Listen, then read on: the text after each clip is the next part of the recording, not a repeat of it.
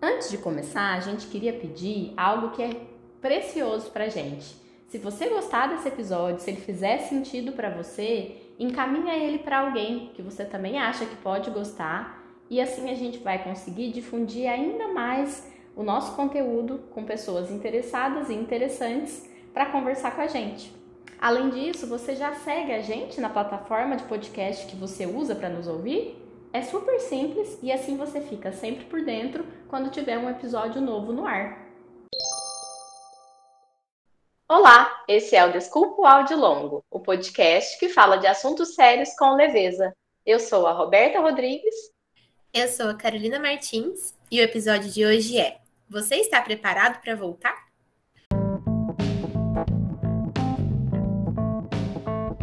Esse episódio é patrocinado por Anglofone English Curses Francisco, José Roberto, Lúcia, Sônia e Vitor Hugo. Se você também quer ser um apoiador do Desculpa o Áudio Longo, entre no catarse.me barra Desculpa o Áudio Longo e veja de que forma e com qual valor você pode colaborar com a gente. A partir de R$ reais você já pode nos ajudar a continuar produzindo conteúdo de qualidade para vocês.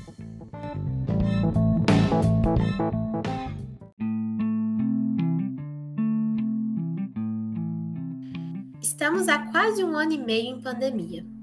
No início, muito se falou sobre a confusão em relação à palavra quarentena, que muitos achavam que se referia ao isolamento de 40 dias, enquanto na realidade se referia a apenas 15 dias. Mas lá atrás, 15 dias não era pouco tempo.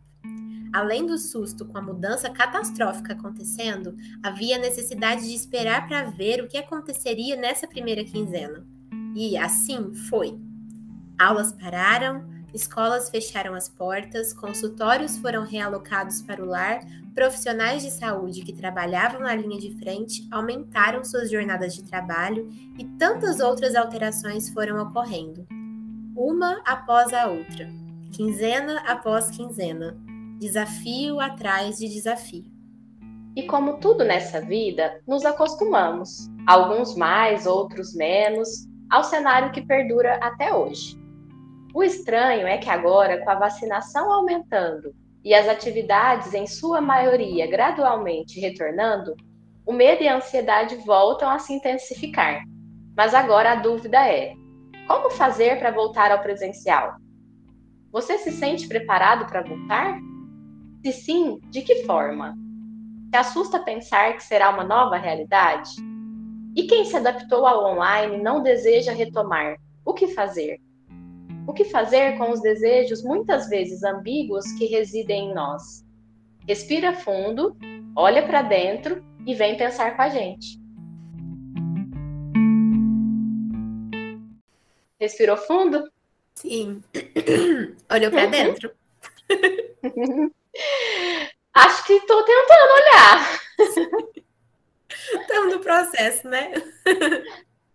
Porque muda toda hora, né? Não só a pandemia tá mudando a toda hora, porque parece que o dia que eu escrevi isso, né, do, dessa introdução, para agora, e olha que tem poucos dias, já mudou. Já estava vendo no jornal hoje a variante Delta, aumentando cada vez mais no Rio de Janeiro. E aí é, é como se a cada dia, por mais que agora a gente pode respirar um pouco mais aliviado, até porque grande parte da população está vacinada, é, ainda é difícil a gente ficar tranquilo. Sim, muito a gente não consegue é, ter uma estabilidade muito grande, né? Porque aí você fica muito feliz com uma coisa, fica muito assustado com outra, e fica muito empolgado com uma coisa, mas aquela mesma coisa que te empolga é meio esquisita. Eu acho que, que é difícil sentir essa segurança mesmo. Não, não dá, não existe estabilidade nesse sentido. E eu acho que isso é um dos nossos assuntos hoje, né? Como que a gente faz para lidar com tanta instabilidade em relação a isso? é, o nosso cérebro não, não, suporta. A gente busca um, um certo tipo de estabilidade, de segurança. Eu acho que isso justifica o cansaço generalizado que a gente tem visto, É muita gente assim, as pessoas sempre falaram que estavam cansadas. Cansaço não é filho da pandemia, né? mas, mas isso tem sido um discurso muito, muito, muito recorrente. E é um cansaço assim de estar tá meio perdido, um cansaço de não saber muito do que que se está cansado eu tenho ouvido muito disso em vários contextos. Eu acho que vem um pouco desse lugar, assim, de, de é extremamente cansativo você se manter num estado de alerta, é extremamente cansativo você se manter num estado de instabilidade, de não saber o que fazer ou como aproveitar o ganho que você teve, se tem que aproveitar ou se não pode aproveitar. É, é muito bagunçado, né? E a instabilidade maior também é ver que as coisas estão voltando ao normal, né? Mais ou menos ao normal. Acho que a gente pode até vai conversar disso, o que, que é esse normal. Mas é, é estranho porque então lá atrás a idealização era que quando tudo isso passasse, seja 15 dias, 40, seis meses, um ano, quando voltasse a gente ficaria só feliz que, que vai voltar. E aí tem essas instabilidades de dentro, essas surpresas de dentro, que a gente se surpreende mesmo de ver que aquilo que a gente sentia lá no início já está muito diferente agora. Um ano e meio é um tempo muito considerável para mudança de hábitos, para adaptação. E agora a adaptação vai ser ter que voltar ao presencial quando isso for possível, porque também não é que está tudo voltando, mas tem bastante coisa já retomando, retomando de forma híbrida, as escolas, né, principalmente, que eu acho que é um contingente aí de número de crianças e adolescentes que estão saindo. Então, de fato, acho que essa pergunta que a gente está fazendo nesse episódio, ela cabe nesse momento. Como Sim. que é para voltar? A gente está preparado? A gente não está? E não só por conta de não estou preparada porque estou com medo é, de pegar Covid, mas quais outros elementos surgiram nesse tempo e nesse processo? Exato, tem tanta coisa, né? Eu fiquei aqui pensando que, que a gente não gosta muito dessa expressão de novo, normal, porque ela foi pegando uns significados meio bizarros, mas não é o normal antigo, mesmo assim. É, eu fico pensando muito assim, nas pessoas que estão todas empolgadas com esse retorno para o presencial, quero voltar para presencial, quero voltar para a escola, né? Quero voltar para a universidade. Essa questão ainda é bem polêmica, mas a, a, gente precisa lembrar que não é. A gente já falou isso no podcast, na verdade. Não é como se a gente fosse voltar para o lugar de onde a gente parou. Como você mesma disse, muito aconteceu nesse um ano e meio, em vários sentidos. E aí, até em relação a isso desse retorno, né? Eu falei que tem muitos estudantes da universidade querendo voltar. Não sei se o pessoal lembra, mas eu trabalho dentro de uma universidade. Mas tem muitos também que vão ter muita dificuldade para voltar. Tava tendo uma, uma pesquisa interna, né, desse setor que, que trabalha com os estudantes, assim, um pensamento coletivo, assim, uma conversa com estudantes atendidos e tudo mais, e vai existir uma dificuldade imensa em vários aspectos. Tem uma dificuldade no sentido de, de que tem gente que não está mais morando em Uberaba, não tem mais onde ficar em Uberaba. Tem uma dificuldade no sentido financeiro mesmo, porque para vir morar fora precisa ter toda uma reorganização. Teve que ter uma reorganização para voltar. Existe uma dificuldade porque alguns tiveram que começar a trabalhar, e aí muitas vezes trabalham no período em que ela acontece e assistem as aulas de forma assíncrona, né? Assiste fora do horário os vídeos que ficam lá. E existe ainda uma dificuldade no sentido prático da vida, porque o tanto de gente que eu tenho visto que está assistindo aula, vendo curso, escutando podcast, né? Fazendo coisas enquanto escuta, né? Então, assisto aula enquanto lavo a louça, eu, escuto, eu assisto aula, ou escuto a aula enquanto eu estou dirigindo. E, e, aí, como é que vai ser? Não vai dar para mais, mais para acumular, independente disso ser bom ou ruim. Pode funcionar super bem para algumas pessoas e ser horrível para a maior parte das pessoas, julgo eu. Mas e aí? O que, que essas pessoas vão fazer? Sabe? Não é um retorno para onde a gente estava antes, é um retorno para uma coisa que vai precisar abarcar tudo que a gente está vivendo agora.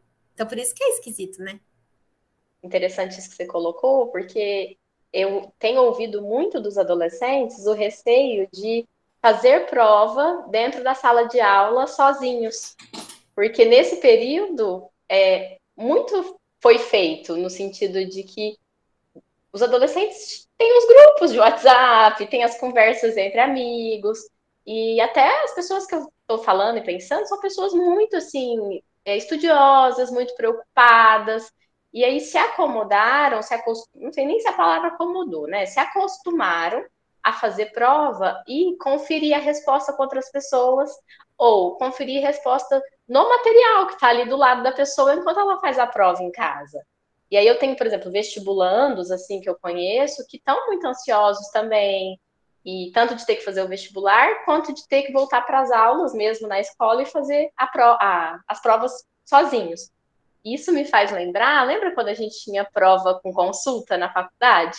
Uhum. E a gente ficava assim, com um monte de material do nosso lado, e aí até tinha uma certa angústia, porque as provas que não tinha material para consulta, a gente respondia mais rápido, porque sabe ou não sabe, pensa um pouco, mas o material para consulta não estava ali. Quando tinha material, ficava procurando, procurando várias respostas. Então, não estou dizendo o que, que é bom, o que, que é ruim, mas tem muitos alunos que demoraram muito para se adaptar com esse formato. Estou em casa, posso procurar mais, posso colocar uma resposta mais completa ainda, e que teve que se adaptar a isso e agora estão tendo que se adaptar a não ter o material do lado mais, e ter que confiar no que estudou e no que sabe. Então são muitas adaptações. Sim. E isso só no campo escolar, né? Que, uhum. que é o campo que a gente consegue ver essas adaptações um pouco mais escancaradas, talvez. Eu imagino que o sistema educacional vai ter que abarcar muito do que foi aprendido durante esse um ano e meio. E isso a gente consegue, né? Tem, imagino que deve ter várias pessoas estudiosas da educação projetando vários futuros aí possíveis e pensando como fazer, o que fazer com isso, ou como cuidar do que foi, do que faltou, porque eu imagino que deva ter faltado muitas coisas.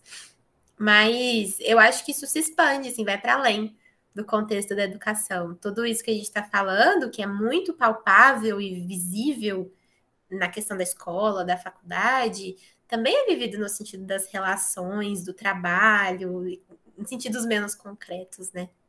Uhum, sim. Até de sair, encontrar outras pessoas.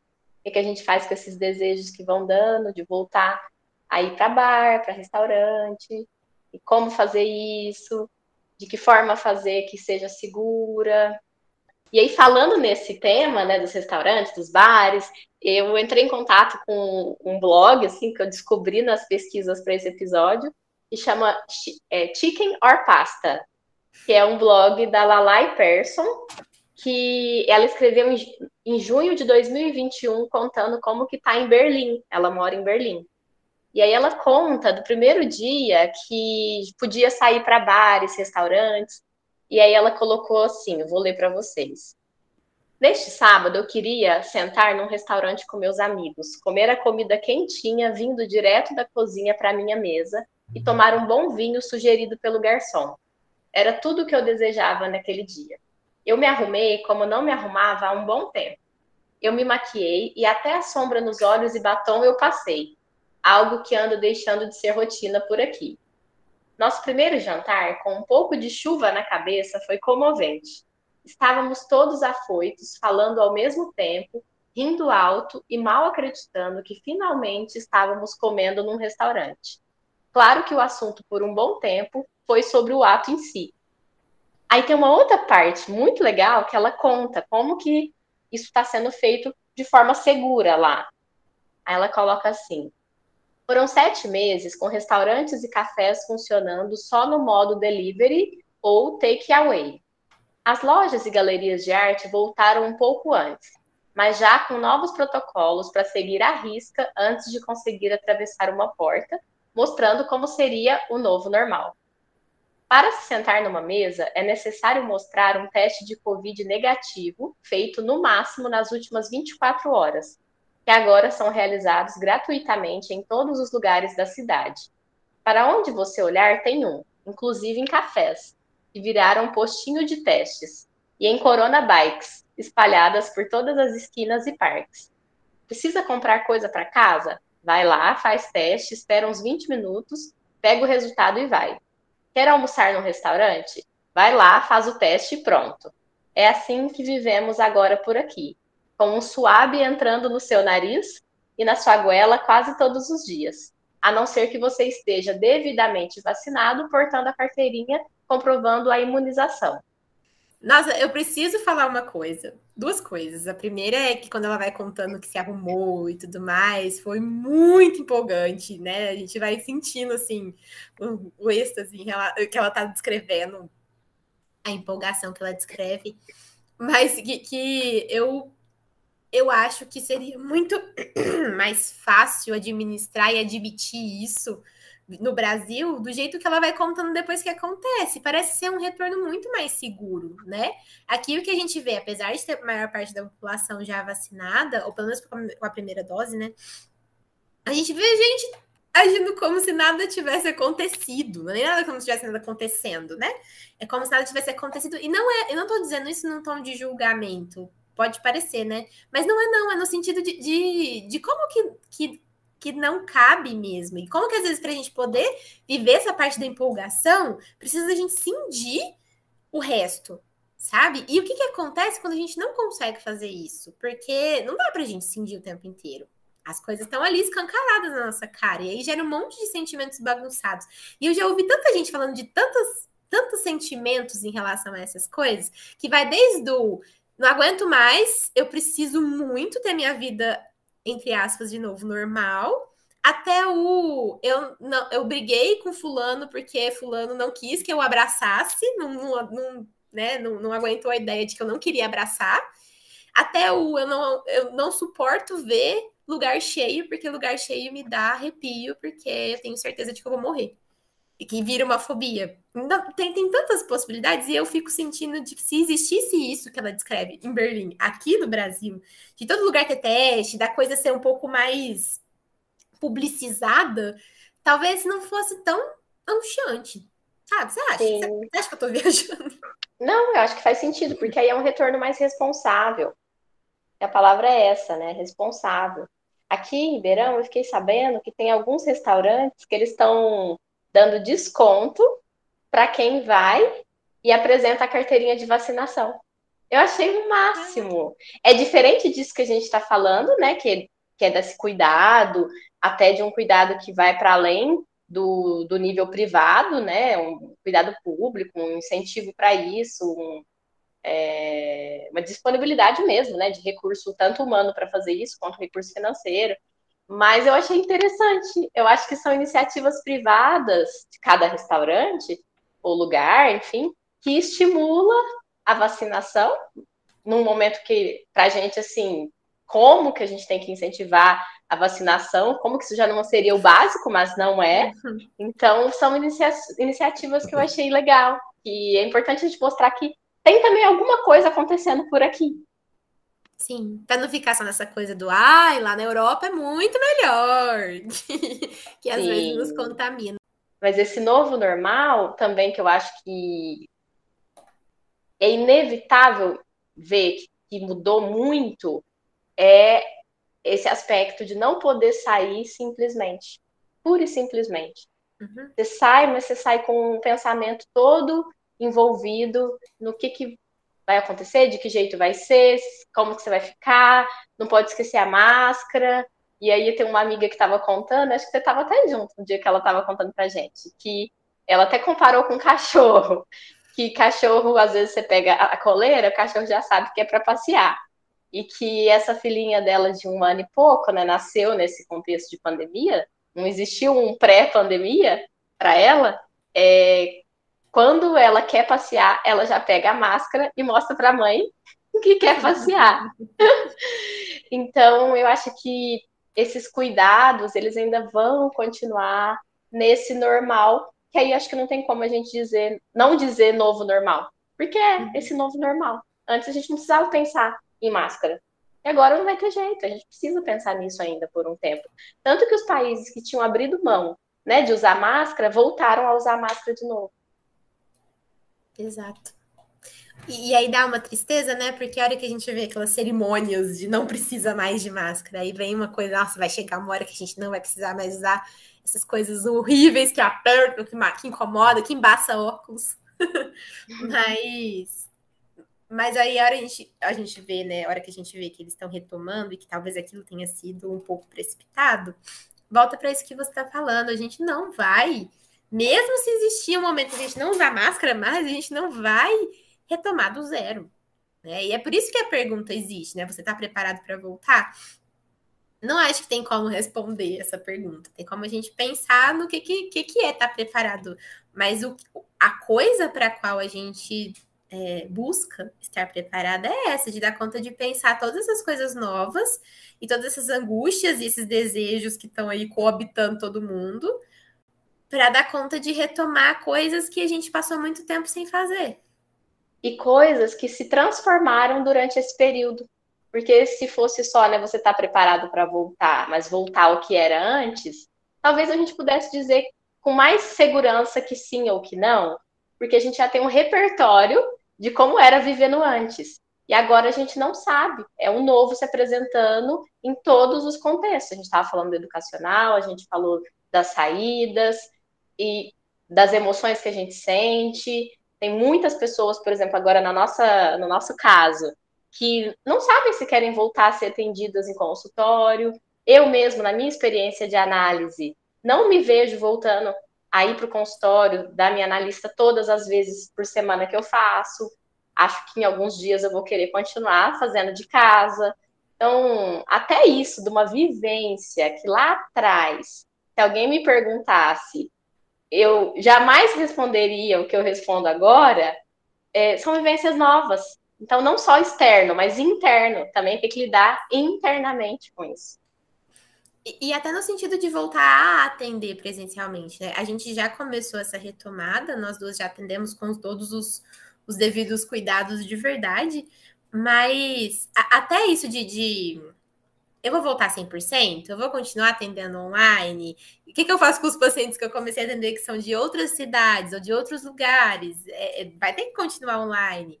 E o que, que eu faço com a minha vontade de continuar online? Porque foi interessante é uma coisa que a gente estava conversando, né? Essa coisa de atender online era uma coisa que nós duas víamos com muito, muito nariz torcido, né? Assim, que não, não parecia encaixar. E de repente, não só supri, supriu um pouco do que precisava ser feito, como supriu com muita maestria em muitos casos. Funciona muito ok, né? De um jeito muito interessante.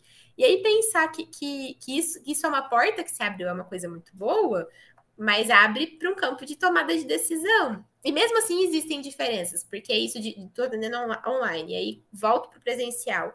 Ver alguém que eu passei tanto tempo vendo só o, o busto, né? Você vê só tipo do ombro para cima, uhum. ver fisicamente, inteiramente a pessoa, é diferente. Não é igual você ver só assim, igual a gente está se vendo agora. Então, é, é muita coisa envolvida nesse processo, Sim. né? Tem as ambivalências e os dilemas que podem até ser bons no meu caso, assim, eu tenho falado muito isso para algumas amigas e eu tenho sentido muito isso. Eu estou atendendo a minoria presencial e a grande maioria ainda online. Então, eu fico grande parte da minha semana atendendo de casa. E aí a gente sabe. E aí vou falar da gente aqui, mas eu vou pensando nas pessoas que também ficaram no home office e que funcionou bem. Fica um pouco mais cômodo, as coisas, você consegue fazer mais coisas é, do que você faria antes, porque você não tem que pegar o trânsito, porque, é, sei lá, você marca um paciente atrás do outro, uma atividade atrás da outra, e aí às vezes dá tempo até de você ir lavar uma louça que ficou e voltar. E, ou a possibilidade de fazer um descanso maior para depois voltar. Então, tudo isso é muito gostoso, é muito bom. A gente já se adaptou a essa realidade e até consegue ver os pontos positivos dela. E, e aí, eu, quando eu tô nesse clima que eu tô contando, fico super feliz, super bem atendendo de casa. Aí, quando eu vou pro consultório e lembro do meu consultório, e vejo a recepcionista, e aí vejo as pessoas que atendem lá, e aí olho para minha sala, é, vejo o divã, vejo as poltronas, sinto aquela sensação gostosa de estar lá. Aí eu fico, nossa, eu acho que eu vou vir atender mais dias aqui, mesmo que eu faça online daqui. Aí eu volto para casa. Aí eu sinto de novo aquela coisa gostosa. Não, tá gostoso de casa.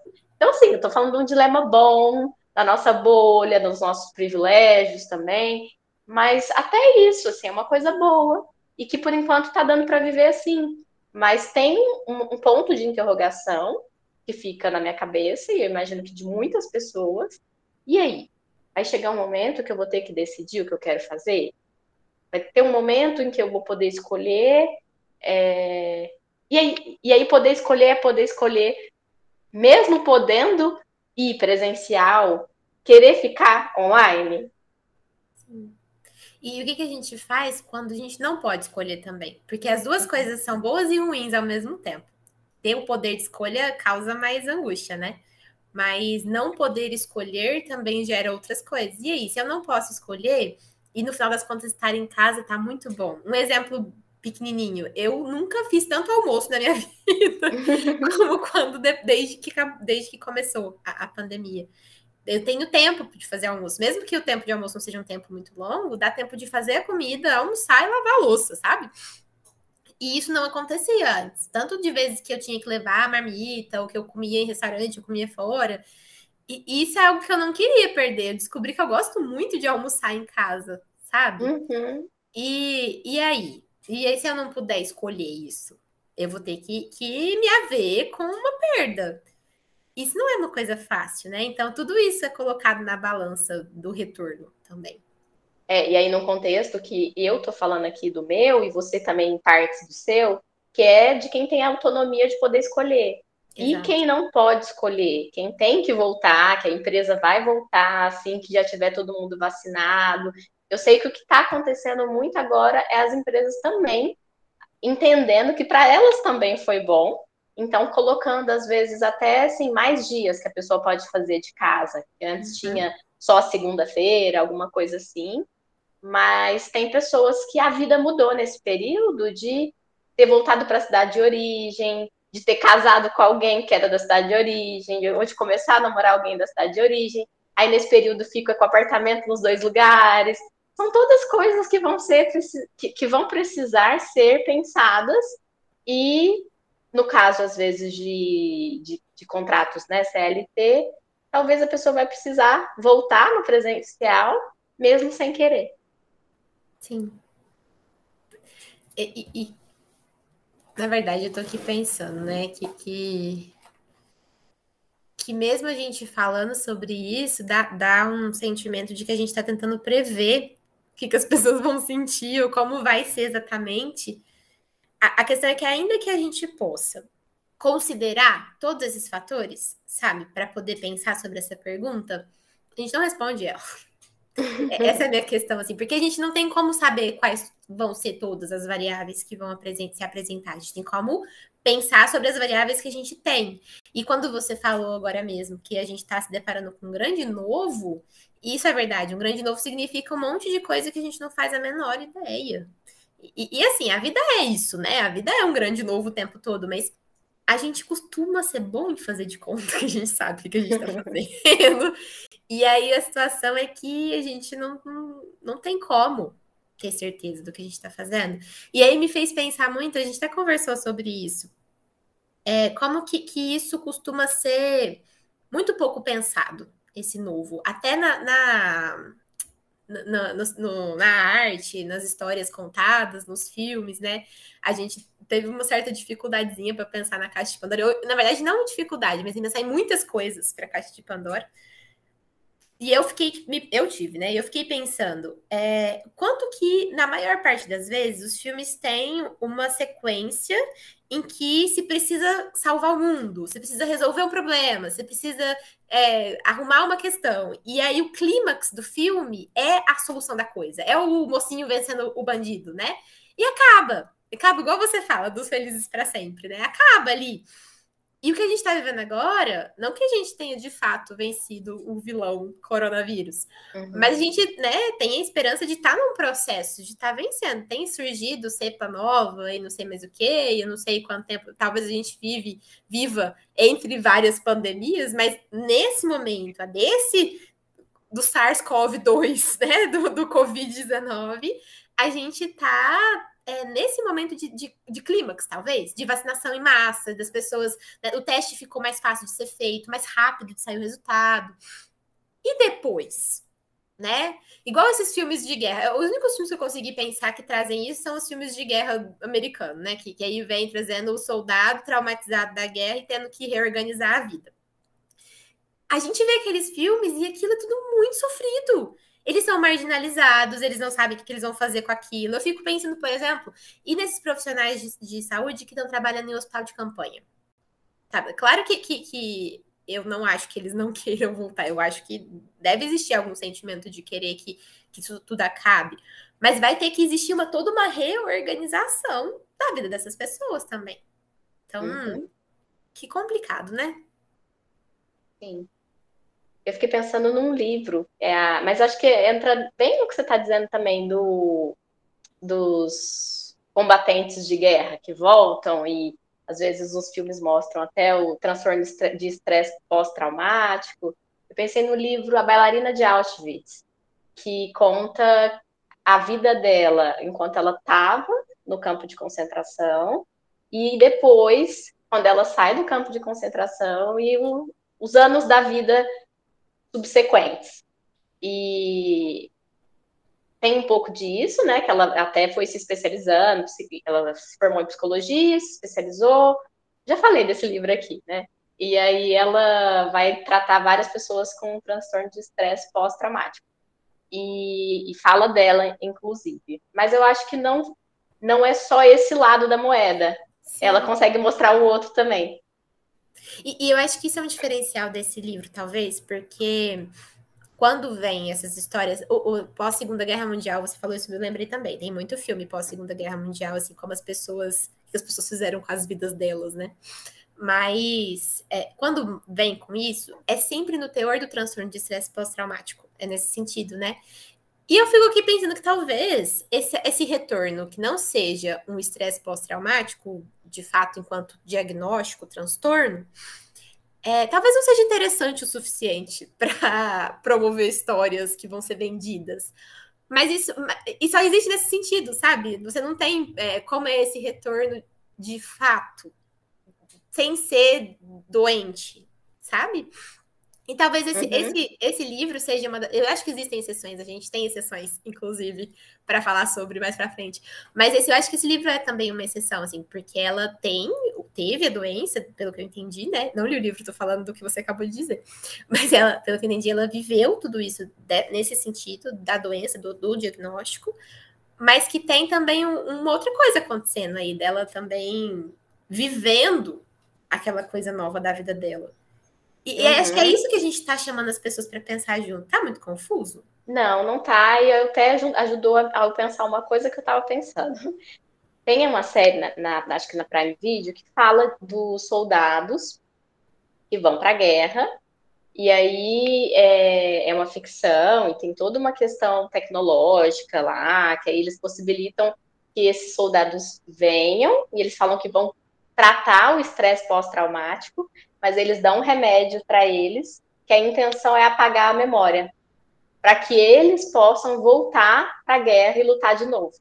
E é uma coisa bem perversa, né? Tem todo é, um suspense em relação a isso. Mas na hora que você foi falando disso, eu fiquei pensando nessa série, e aí lembrei que o livro da bailarina de Auschwitz mostra que o que acontece num período de pandemia, ou num período de, de guerra como ela viveu, é, é que o que acontece, se for apagado, perde-se muita coisa.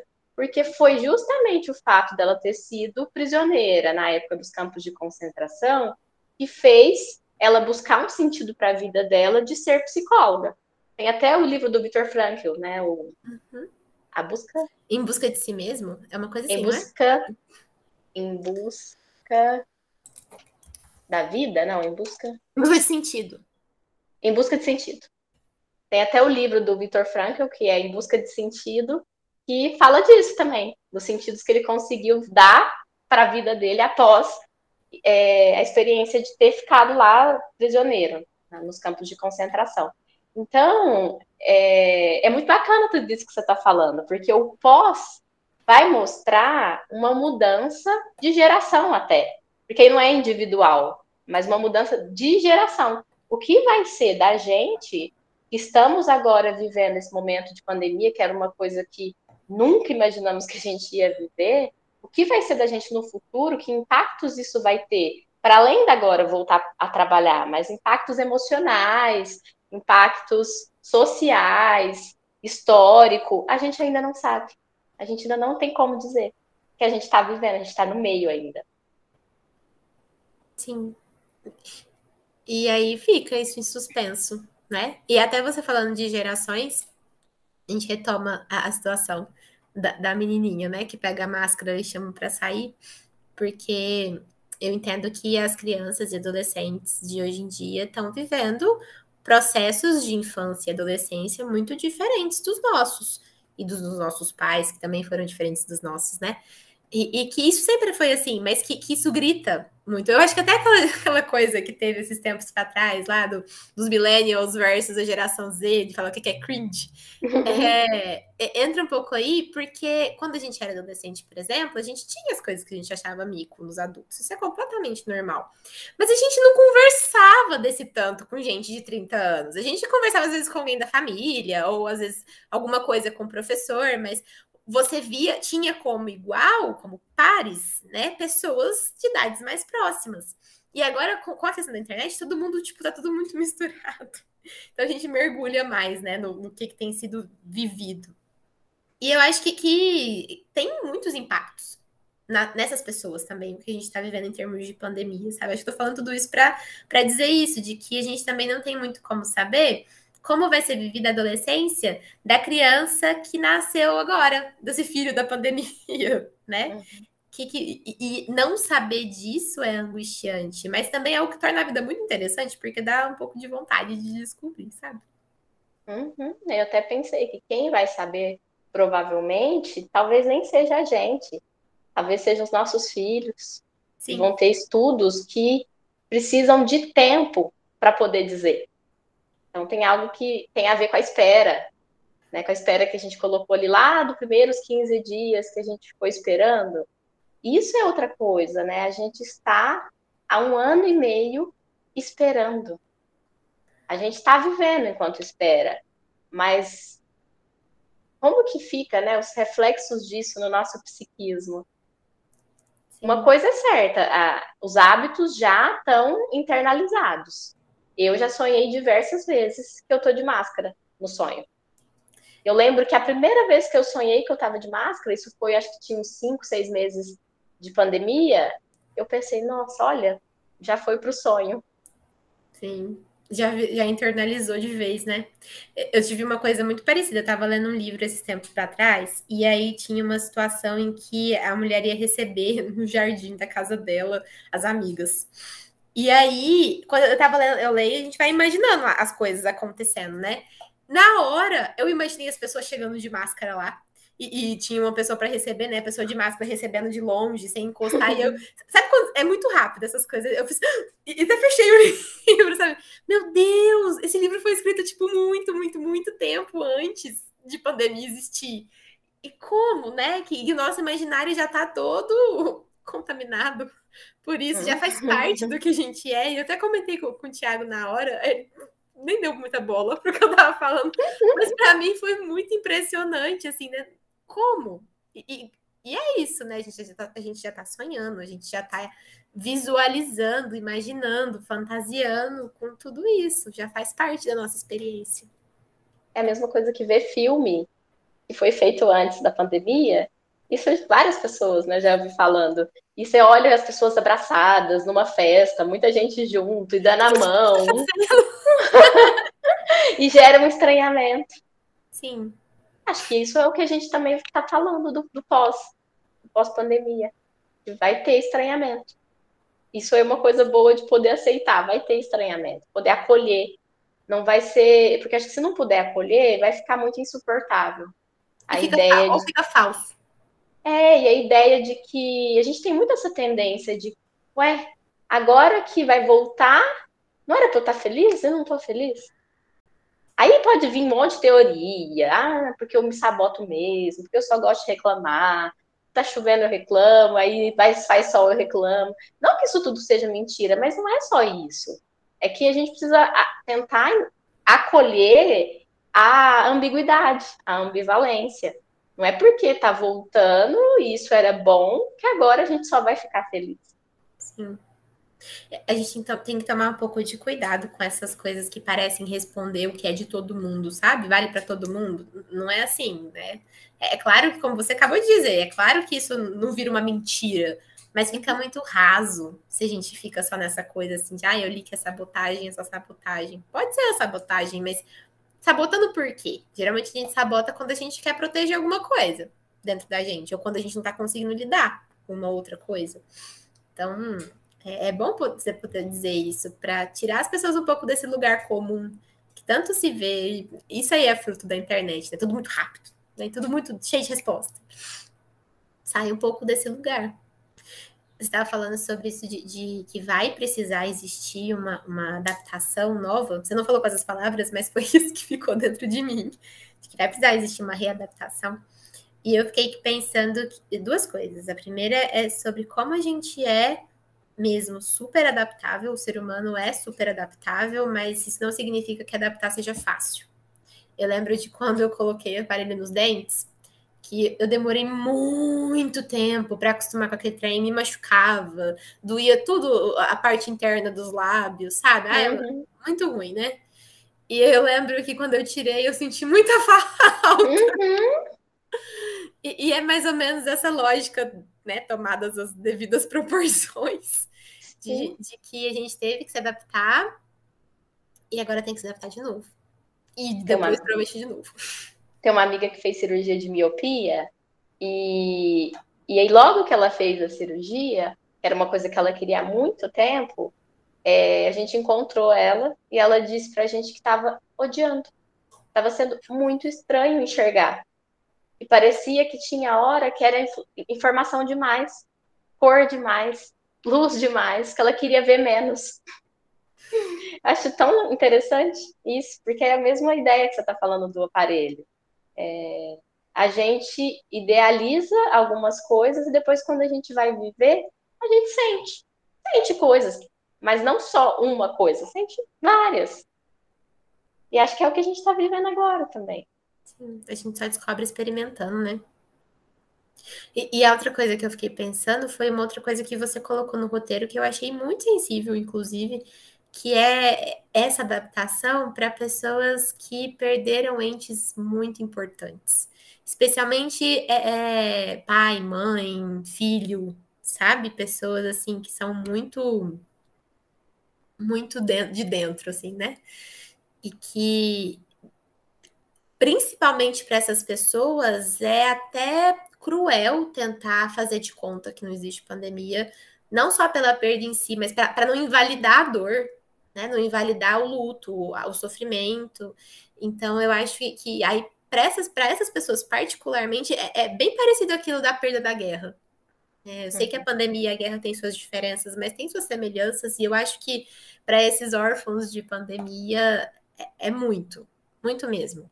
E que a gente não podia deixar de falar disso mesmo, não. Aí, ter que inventar um novo jeito de existir no mundo, sem pai, sem mãe, sem avós, sem avós. Eu lembro que eu li alguma coisa, acho que foi o que a gente leu hoje, que eu te mandei. Falava que no início a gente falava assim: ah, as crianças podem ficar tranquilas, porque né, não vai ter tanto impacto para as crianças. Vai ter sim, né? Uhum. Muitos, quantos avós faleceram, quantos pais faleceram. Sim, a, é, a gente ignorava que o impacto não é só direto, né? E nem sei se a gente pode chamar isso de impacto indireto. É, para mim parece bastante direto, sabe? É, você perder alguém tão importante numa idade tão pouca. E, e não que antes as pessoas não perdessem, mas foi uma perda em massa. É, isso não pode ficar invisível e nosso sentimento a todas essas pessoas, né, que perderam alguém importante, alguém próximo, a essas crianças, adolescentes, e a gente torce que tenham outros familiares que possam assumir essa função e que possam dar lugar para a perda também. Sim. A gente vai encerrando o episódio com um sentimento difícil, né? Dolorido. Uhum. Eu tô com a sensação de que a gente tá indo pro fim. Uhum. Não só sensação, né? Tô olhando pro relógio aqui também, agora. Mas eu acho que, que isso precisava ser incluído mesmo. E, e... não sei, tô aqui pensando, né, na pergunta, que é nosso título. Né? Acho que foi um dos primeiros títulos que não foi muito difícil de pensar. Já veio com a pergunta, né? Escrita na cabeça. E talvez, não sei se você concorda comigo, mas se eu precisasse responder essa pergunta, minha resposta seria essa, a partir da nossa, nossa conversa. Que não. Mas vamos mesmo assim. Sabe? Uhum. Eu pensei também assim, é, precisa estar tá preparado? Ou dá para ir do jeito que tá? Uhum. E vai se preparando conforme vai voltando. Porque a gente também foi se adaptando conforme foi vivendo. Não foi de uma vez. Sim. E, e aí vou complementar a sua pergunta, né? Do precisa estar preparado. O que, que é estar preparado? Eu não sei responder isso, não. Também não. Fica aí como pergunta para pensar. Bora para a Caixa Pandora? Bora.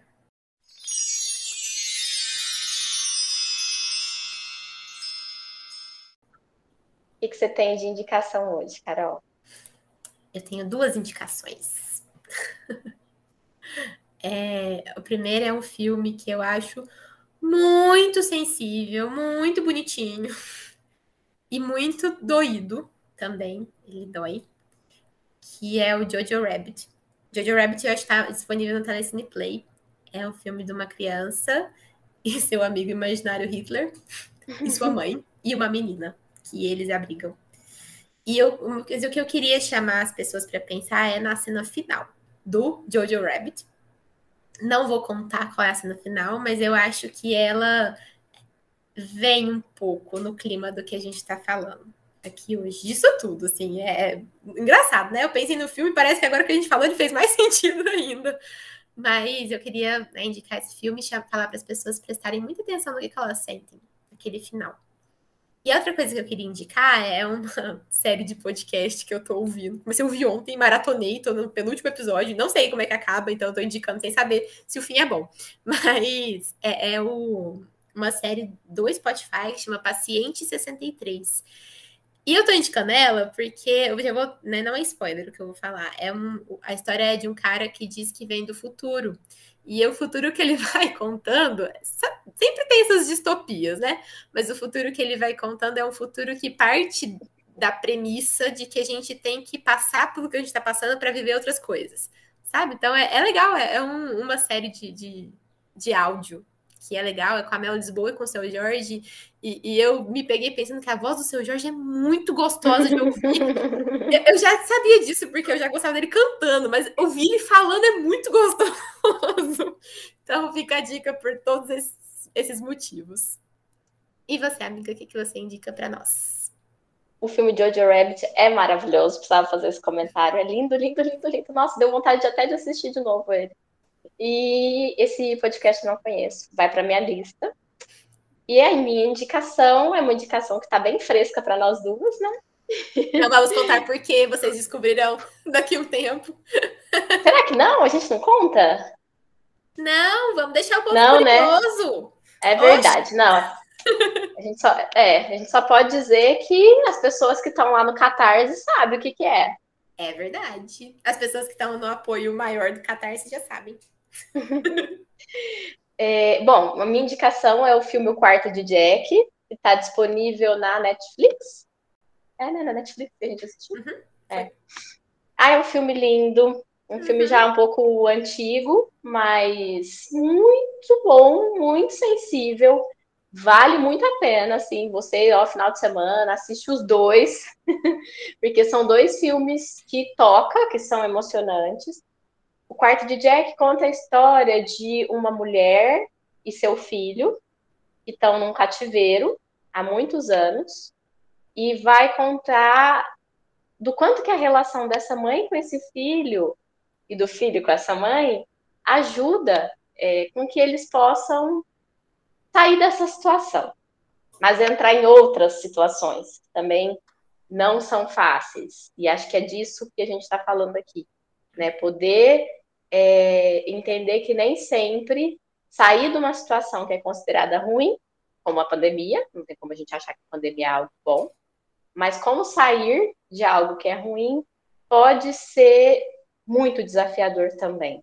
Eu estou evitando de falar detalhes, porque senão eu acho que vai perder a graça do filme, mas vale muito a pena, tem tudo a ver com o que a gente estava falando desses filmes que é, o clímax fica e acaba o, o filme. Esse não.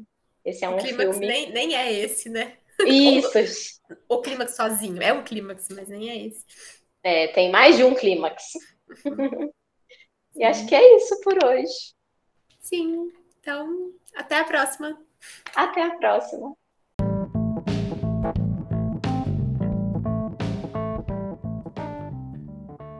O áudio desse episódio foi editado por Guilherme Martins Pereira Alves.